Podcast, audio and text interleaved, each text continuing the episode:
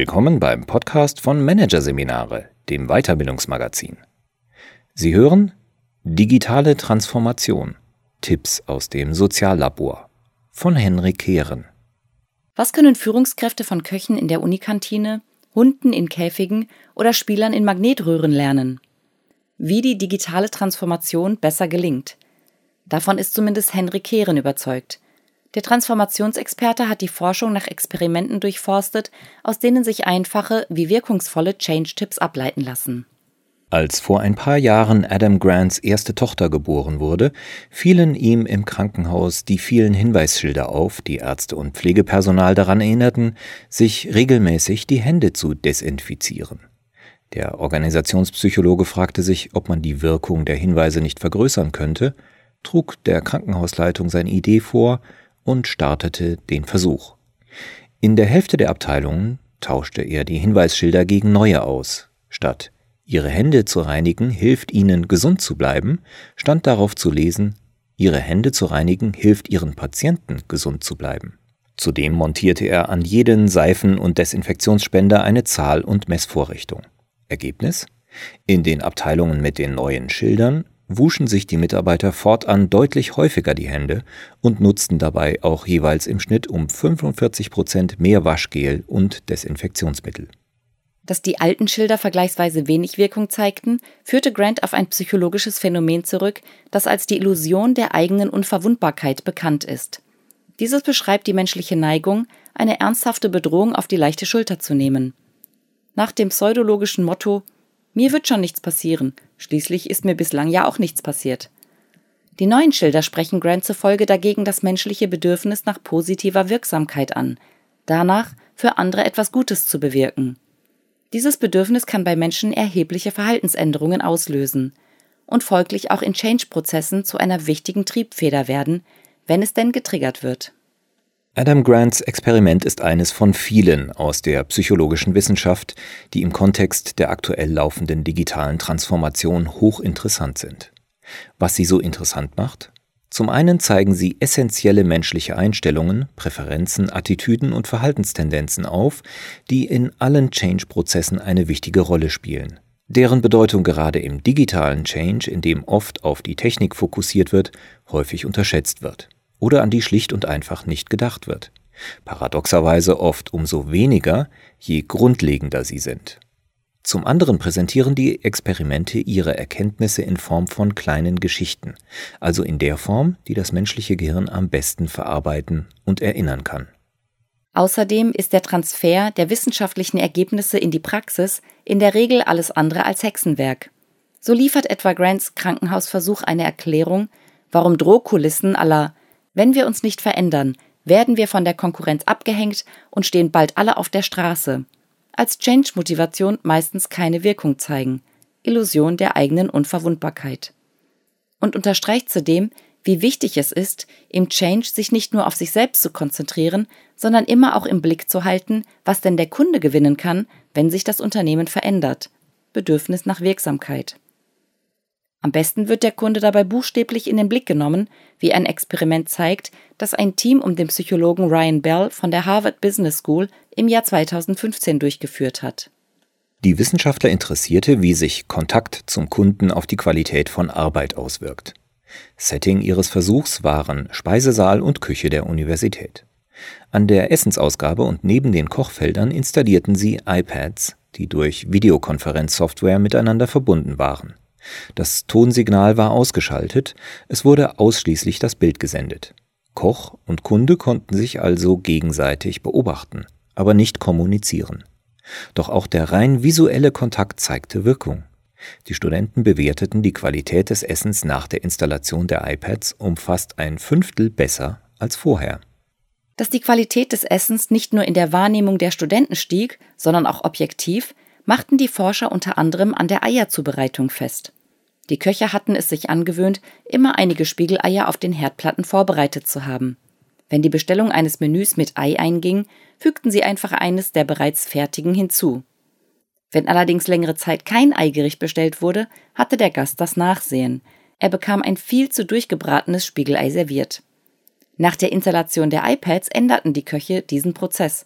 Sie brieten die Eier nur noch dann, wenn eine Bestellung bei ihnen einging. Die Eier wurden also auf den Punkt zubereitet. Was die Forscher in der Universitätsküche im Experiment feststellten, lässt sich auch in Unternehmen beobachten. Mitarbeiter, die Kontakt zu Kunden haben, sind eher bereit, ihre Prozesse zu verändern und passen sie genau wie die Köche oft sogar von sich aus an, wenn dadurch dem Kunden größerer Nutzen entsteht. Psychologisch gesehen wirkt hier wieder das Bedürfnis nach positiver Wirksamkeit. Und zwar zusammen mit einem der grundlegendsten menschlichen Sozialmechanismen überhaupt, der auf dieses Bedürfnis wie ein Katalysator wirkt. Der Entwicklung von Sympathie aufgrund von Kontakt. Weniger wissenschaftlich formuliert, je mehr wir mit jemandem zu tun haben, desto mehr werden wir ihn wahrscheinlich mögen, und desto größer ist folglich auch unsere Bereitschaft, unser Verhalten zu ändern, wenn der andere davon profitiert. Der Umkehrschluss ist in diesem Fall zulässig. Je weniger Kontakt Mitarbeiter zu Kunden haben, desto größer ist tendenziell ihr Widerstand gegen Veränderungen. Überspitzt und zugegeben etwas böse formuliert könnte man sagen, wenn sie keine Beziehung zum Kunden haben, pflegen die Mitarbeiter Ersatzbeziehungen zu ihren Routinen und klammern sich an diese, wenn die Routinen durch Change bedroht werden. Wie sich die Beziehung der Mitarbeiter zum Kunden recht einfach stärken lässt, macht etwa der Treppenlift-Hersteller Liftstar vor. Dieser interviewt regelmäßig die Nutzer seiner Produkte, fotografiert und filmt sie, wie sie die Treppen rauf und runter fahren und präsentiert das Material den eigenen Mitarbeitern. Und Facebook lässt sogar Nutzer einfliegen, damit sie den Mitarbeitern erzählen können, wie sie übers Portal Kontakt zu alten Freunden und entfernten Familienmitgliedern aufbauen konnten. Dass solche Maßnahmen die Arbeitszufriedenheit steigern, bedarf keiner tieferen psychologischen Erklärung. Schließlich erleben die Mitarbeiter, wie sinnvoll ihre Arbeit ist. Gleichzeitig wird so eben aber auch die Change-Bereitschaft im Unternehmen gefördert. Sowohl beim US-Konzern als auch beim deutschen Mittelständler wird viel innoviert und noch mehr ausprobiert. Ums Ausprobieren, genauer gesagt um die Folgen erfolglosen Ausprobierens, ging es auch in einem Experiment, das der US-Psychologe Martin Seligman in den 1960er Jahre durchführte. Aus heutiger Sicht ethisch mehr als fragwürdig, gehört es doch zu den Klassikern der Psychologie. Seligman sperrte Hunde in einen zweigeteilten Käfig. Die eine Kammer des Käfigs setzte er jeweils kurz unter Strom. Die Hunde lernten schnell, dass sie durch einen Sprung in die andere Kammer den Stromstößen entkommen konnten. In Phase 2 trennte Seligman die beiden Kammern durch eine Glaswand. Sobald der Strom wieder floss, wuselten die Hunde herum, sprangen hoch, drückten gegen die Wände, probierten alles, um aus der Kammer zu entfliehen. Nach einigen Durchläufen mit erfolglosen Fluchtversuchen legten sich die Hunde einfach auf den Boden und ließen die Schocks über sich ergehen. In der dritten Phase zog Seligman die Glaswand wieder heraus, bevor er den Strom erneut einschaltete. Die Hunde blieben jedoch weiter apathisch liegen. Denn sie hatten gelernt, ich kann an der Situation nichts ändern. Ich bin hilflos. Auch wenn die bemitleidenswerte Situation von Seligmans Hunden auf den ersten Blick wenig mit der von Beschäftigten im Change zu tun hat, gibt es doch deutliche Parallelen. Die Mitarbeiter reagieren dort oft ebenfalls auf unangenehme Entwicklungen in der Umwelt, neue Konkurrenten, Verlust von Marktanteilen oder sinkende Umsätze und haben dabei mit vielem, was sie ausprobieren, keinen Erfolg. Objektiv betrachtet gehört das zum Spiel. Denn Scheitern ist Teil der Iteration im modernen Change-Prozess, wird daher mittlerweile vielerorts weitgehend akzeptiert, mancherorts als Lernchance sogar geradezu hofiert, etwa im Rahmen von Fuck-Up-Nights, auf denen Mitarbeiter aller Ebenen von ihrem Scheitern berichten. Doch aller Scheiterfreundlichkeit zum Trotz wird subjektiv betrachtet jedes Scheitern, auch deshalb, weil das Unterbewusstsein für Botschaften aus der Umwelt weitgehend taub ist, dem Einzelnen ein Stück weit den Glauben an die, wie es in der Psychologie heißt, eigene Selbstwirksamkeit nehmen, also daran, etwas bewirken, etwas ausrichten zu können.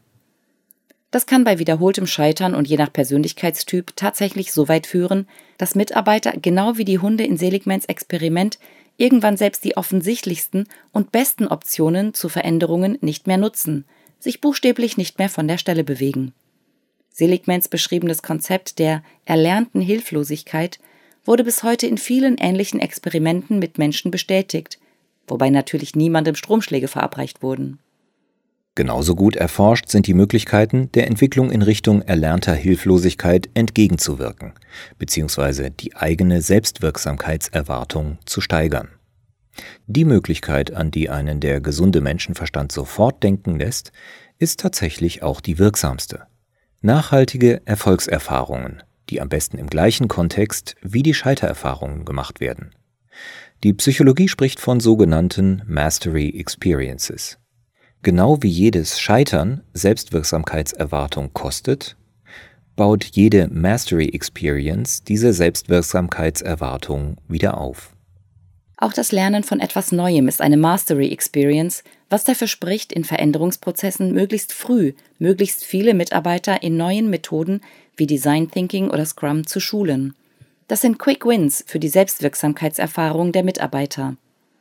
Long-Term-Wins entstehen zum Beispiel, wenn die Mitarbeiter ihr Wissen und ihre Erfahrungen an ihre Kollegen weitergeben. Anderen etwas zu vermitteln und vor allem zu sehen, dass sie dieses Wissen dann auch erfolgreich anwenden, bedeutet für die meisten Menschen eine große Einzahlung aufs eigene Selbstwirksamkeitskonto. Eine andere Möglichkeit, um Selbstwirksamkeitserfahrung in Change-Phasen zu steigern, ist es, an Projekten oder Prozessen, die besonders erfolgreich laufen, weitere Mitarbeiter zu beteiligen. So können sich diese sozusagen vom Erfolg ein kleines Stück für ihre Psyche abschneiden. CW, Europas größter Fotodienstleister, hat das im Rahmen seines Wandels zum Digitalunternehmen gemacht. Das Unternehmen schickte Mitarbeiter aus dem zurückgehenden analogen Geschäft zum mittlerweile reintegrierten Tochterunternehmen CW Digital, um dort an besonders erfolgreichen und zukunftsweisenden Projekten jeweils eine Zeit lang mitzuarbeiten. Durch solche Austauschprogramme lässt sich darüber hinaus die Vernetzung im Unternehmen fördern und damit auch die Kooperation zwischen den einzelnen Einheiten. Gleiches kann auf Ebenen der einzelnen Mitarbeiter etwa durch Pairing erreicht werden, einer hochkooperativen Arbeitsweise, die ursprünglich aus der Softwareentwicklung stammt. Dabei teilen sich zwei Mitarbeiter einen Rechner, wobei abwechselnd der eine tippt, Driver, und der andere die Übersicht behält, Navigator. Gerade in Change-Phasen, die in der Regel durch Unsicherheit gekennzeichnet sind, geben solche kooperativen Arbeitsformen den Mitarbeitern ein größeres Gefühl der Sicherheit und lässt sie trotz Change-Stress, für das Gehirn bedeutet jede Art von Veränderung Stress, die Arbeit vielleicht sogar ein bisschen lustvoll erleben. Diese Vermutung legt zumindest ein Experiment an der Princeton University aus dem Jahr 2002 nahe. Ein Forscherteam um den Psychologen James K. Rilling nutzte dafür eine Variante des sogenannten Gefangenendilemmas, ein Klassikerszenario aus der Spieltheorie. Jeweils zwei Personen, die in verschiedenen Räumen saßen, hatten 20 Runden lang immer wieder aufs Neue die Entscheidung zu treffen, mit ihrem Spielpartner zu kooperieren oder ihn zu hintergehen. Die Regeln? Wenn beide Spielpartner in einer Runde kooperieren, erhalten sie jeweils zwei Dollar. Entscheiden sich beide, den anderen zu hintergehen, verdient jeder nur einen Dollar. Entscheidet sich jedoch einer für Kooperation und der andere dagegen, erhält der andere drei Dollar, der Kooperationswillige geht leer aus. Natürlich wusste keiner der beiden Spielpartner, wie sich der andere entscheiden wird. Allerdings wurde jeweils einer der Partner von den Versuchsleitern so beeinflusst, dass er sich mindestens ab und zu fürs Hintergehen entschied. Der andere lag in einem funktionellen Magnetresonanztomographen, sodass die Forscher seine Hirnaktivität beobachten konnten. Aktivitäten erkannten sie dabei unter anderem im Nucleus accumbens, einer Region im Belohnungszentrum des Gehirns, die bisweilen auch als G-Punkt des Gehirns bezeichnet wird. Denn wenn die stimuliert wird, fühlt sich das richtig gut an. Was die Forscher selbst überraschte. Die höchste Aktivität registrierten sie dort nicht etwa, wenn es dem Probanden gelungen war, seinen Partner zu übervorteilen und er den Höchstbetrag von drei Dollar einstrich, sondern dann, wenn sich beide Partner für Kooperation entschieden. Anschließende Interviews mit den Teilnehmern bestätigten die neuronalen Beobachtungen. Die beidseitige Kooperation empfanden sie als befriedigendste Situation. Der Mensch ist ein kooperatives Wesen, der für andere etwas bewirken will, umso mehr, je besser er diese anderen kennt, der sich selbst für unverwundbar hält, gleichzeitig aber zunehmend in Lethargie verfällt, wenn er wiederholt scheitert. Das sind einige jener menschlichen Facetten, die im Change-Prozess relevant sind – beziehungsweise je nach Verlauf extrem relevant werden können. Es sind bei weitem aber nicht alle Facetten. Ohnehin sollte im Wandel der Fokus immer auf den ganzen Menschen oder besser gesagt auf die Mitarbeiter als Menschen gerichtet sein. Vor allem in der digitalen Transformation. Denn die Erfahrungen jener Unternehmen, die in der Transformation schon vergleichsweise weit sind, zeigen, je größer das Maß der Digitalisierung in einer Organisation ist, desto mehr Aufmerksamkeit braucht der Mensch.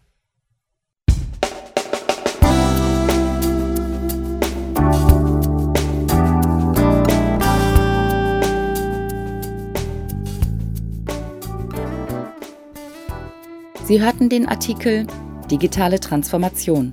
Tipps aus dem Soziallabor von Henrik Kehren aus der Ausgabe Juli 2018 von Managerseminare, produziert von Voiceletter. Weitere Podcasts aus der aktuellen Ausgabe behandeln die Themen Das agile Mindset, Update im Denken und Workhacks, die Change Minis. Weitere interessante Inhalte finden Sie auf der Homepage unter managerseminare.de und im Newsblog unter managerseminare.de/blog.